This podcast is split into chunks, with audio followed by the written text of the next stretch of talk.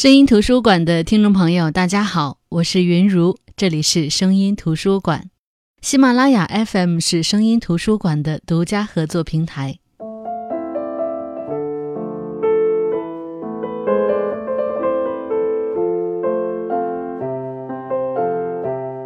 有人说，这是一个崇拜青春、厌恶老去的时代。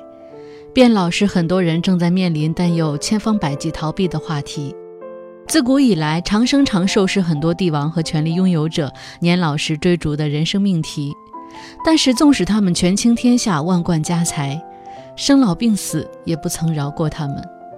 如果说这世界上有着什么东西是绝对公平的，那么只有时间、衰老和死亡。我们每个人从拥有生命的那一刻起，都在慢慢的接近衰老和死亡。可是年轻如我们，还未真正体验过衰老到来时的那种恐慌和无措，也无法想象衰老带给人们生理和心理上的冲击有多大。当一个老人走向衰老，任凭他不愿承认自己已然老去，但当他看到自己身体的各个器官逐渐罢工，那种无力和落寞，让每一个能看到这个过程的人都有一种切肤之痛。那么本期声音图书馆，我们就来分享一本关注变老的书——周大新的《天黑的很慢》。我们一起来关注衰老这个谁都躲不过的人生命题。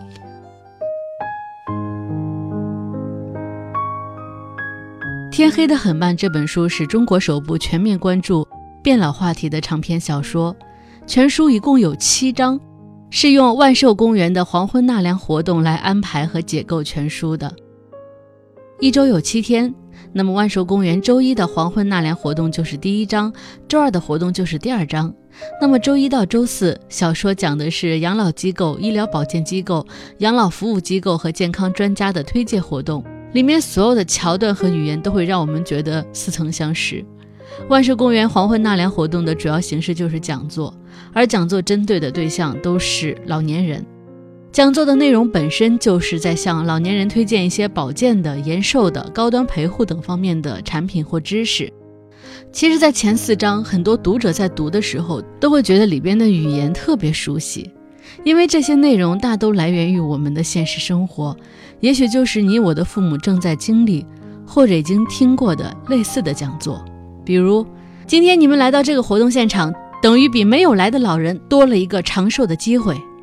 比如。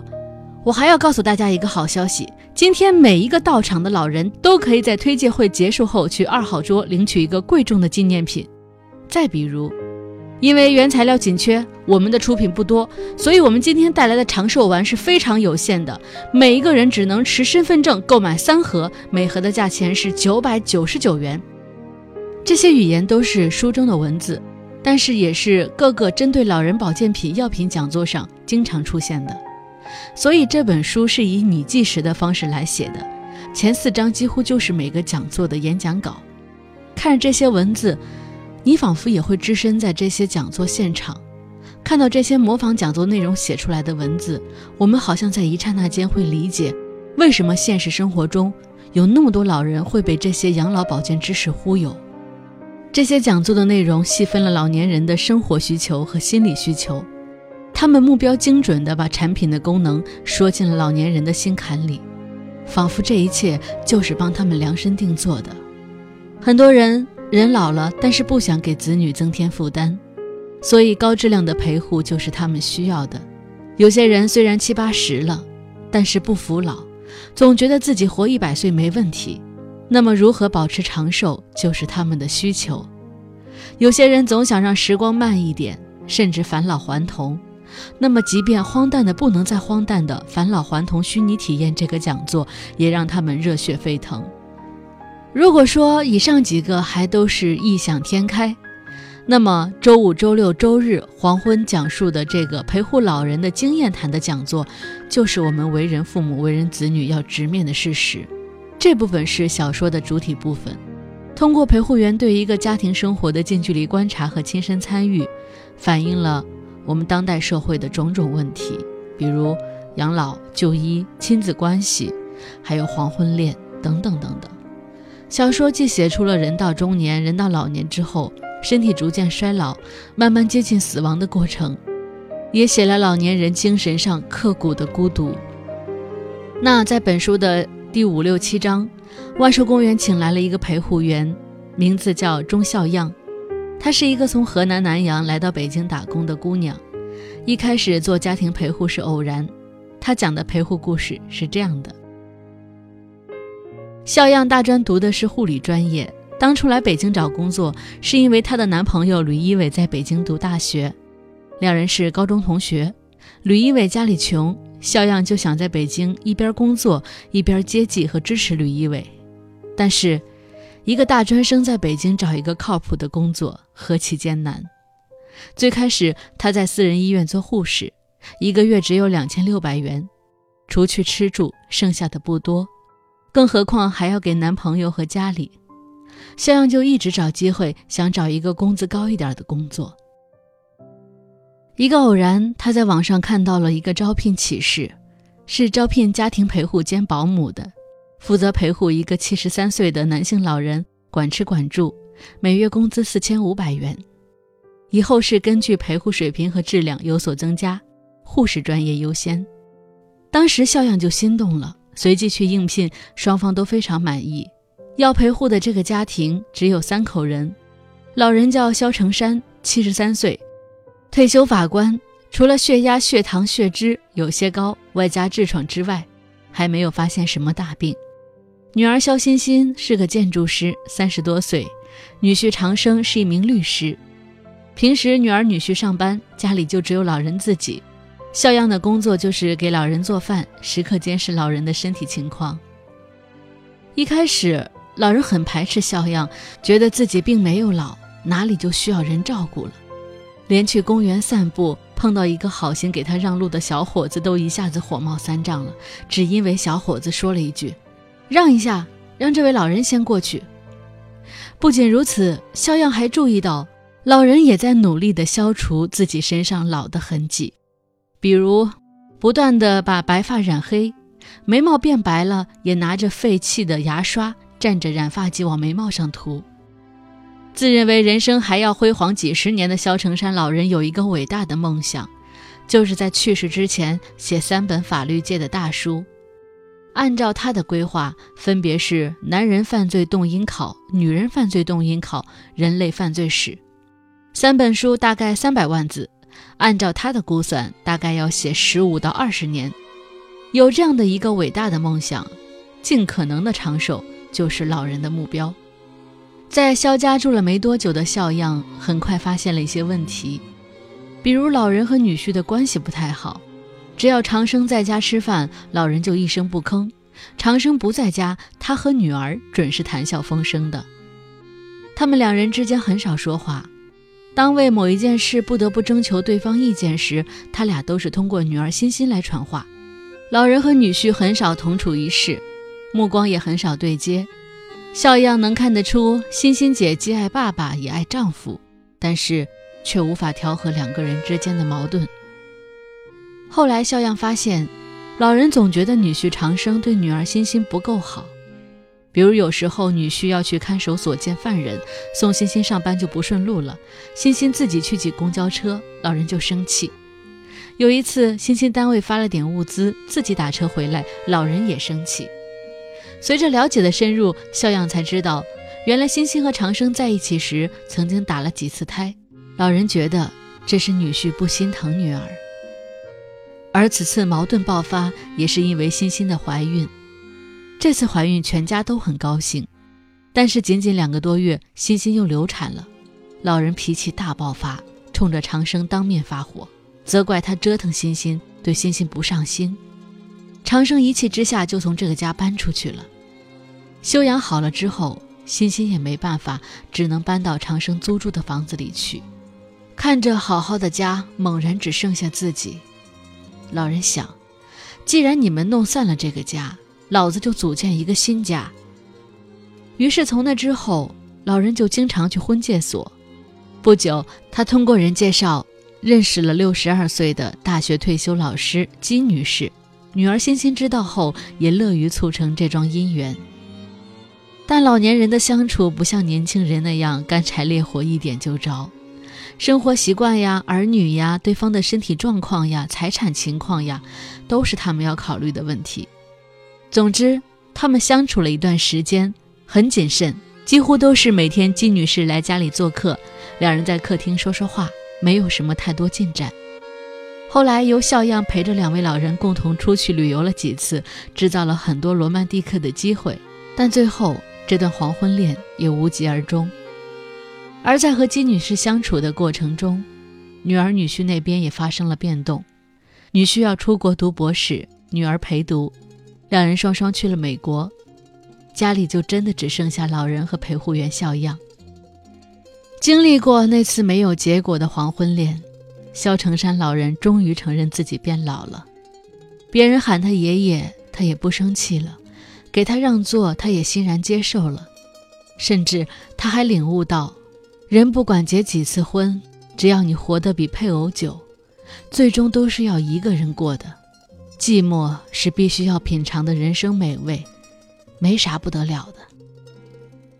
从此之后，他开始专心写作，但是写作需要久坐。从而他活动的时间就变少了。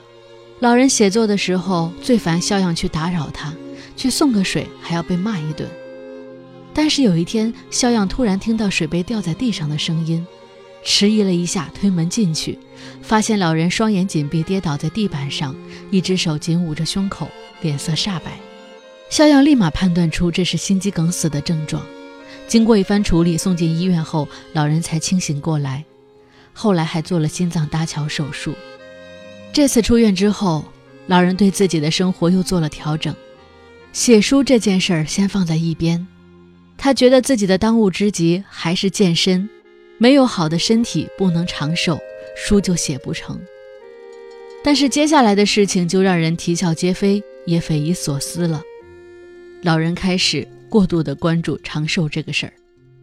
他在网上查到有个能替人消灾延寿的废文大师，于是花了一万块钱让大师帮他延寿了二十八年，还相信了上门推销的天成老年健康服务公司，他们教授的拍拍长寿保健操课程费五百元，还相信颐和园北宫门一个教授龟苓功的人，说是研究出了乌龟为什么能够长寿的秘诀，老人花了九千九百九十八元学习了龟苓功。就是每天要在床上躺十五个小时，之后又在电脑上看到一种叫千岁膏的东西，一瓶就一千五百元。他们采用饥饿营销的方式，让老人一次性买了四十瓶，拿走了六万元。老人很兴奋，掐着手指算，费大师给我延了二十八年，拍拍健身操能延十年寿，四十瓶千岁膏能延三年寿，加在一起是。四十一年，我差不多可以活到一百一十七岁了。可是骗局就是骗局，谎言就是谎言。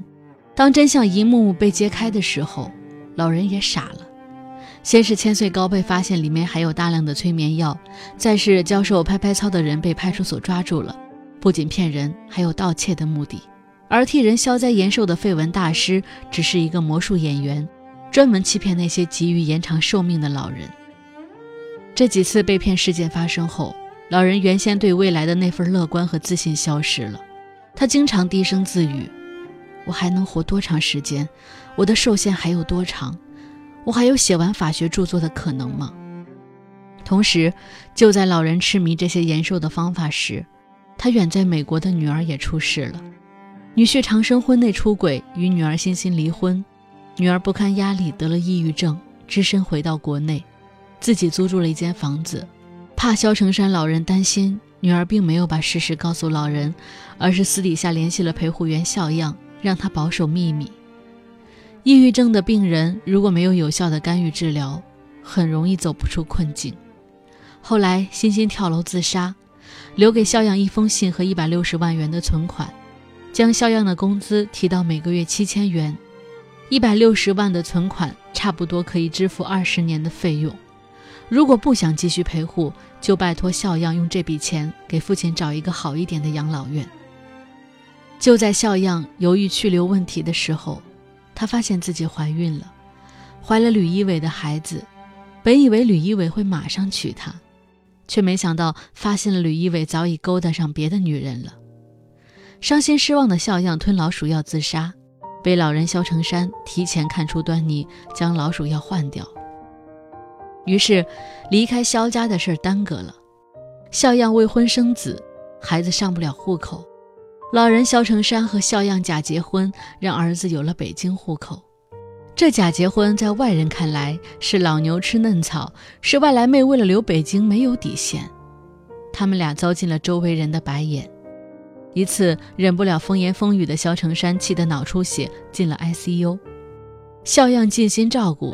出院后，老人行动不便，坐上了轮椅。在后来的近十年，老人经历了突发性耳聋、眼睛看不清等症状。在八十六岁生日之后，老年痴呆也找上了老人。老人了解自己的病情后，趁着还清醒，要办的第一件事就是和肖样离婚。他知道，等他完全痴呆之后，他和肖样的事儿就说不清楚了，他会拖累肖样的。他还准备自杀，写了一份自杀声明，要把房子留给肖样。如果故事只是写到这里，我觉得还能接受。作者勾勒了一个专业出身的陪护人员这样的角色，并通过他对老人的陪护，通过他的视角，让我们看到人在衰老的过程中生理、心理动态变化的过程，让我们这些还没有去体验过老去的人，看看究竟什么是老去。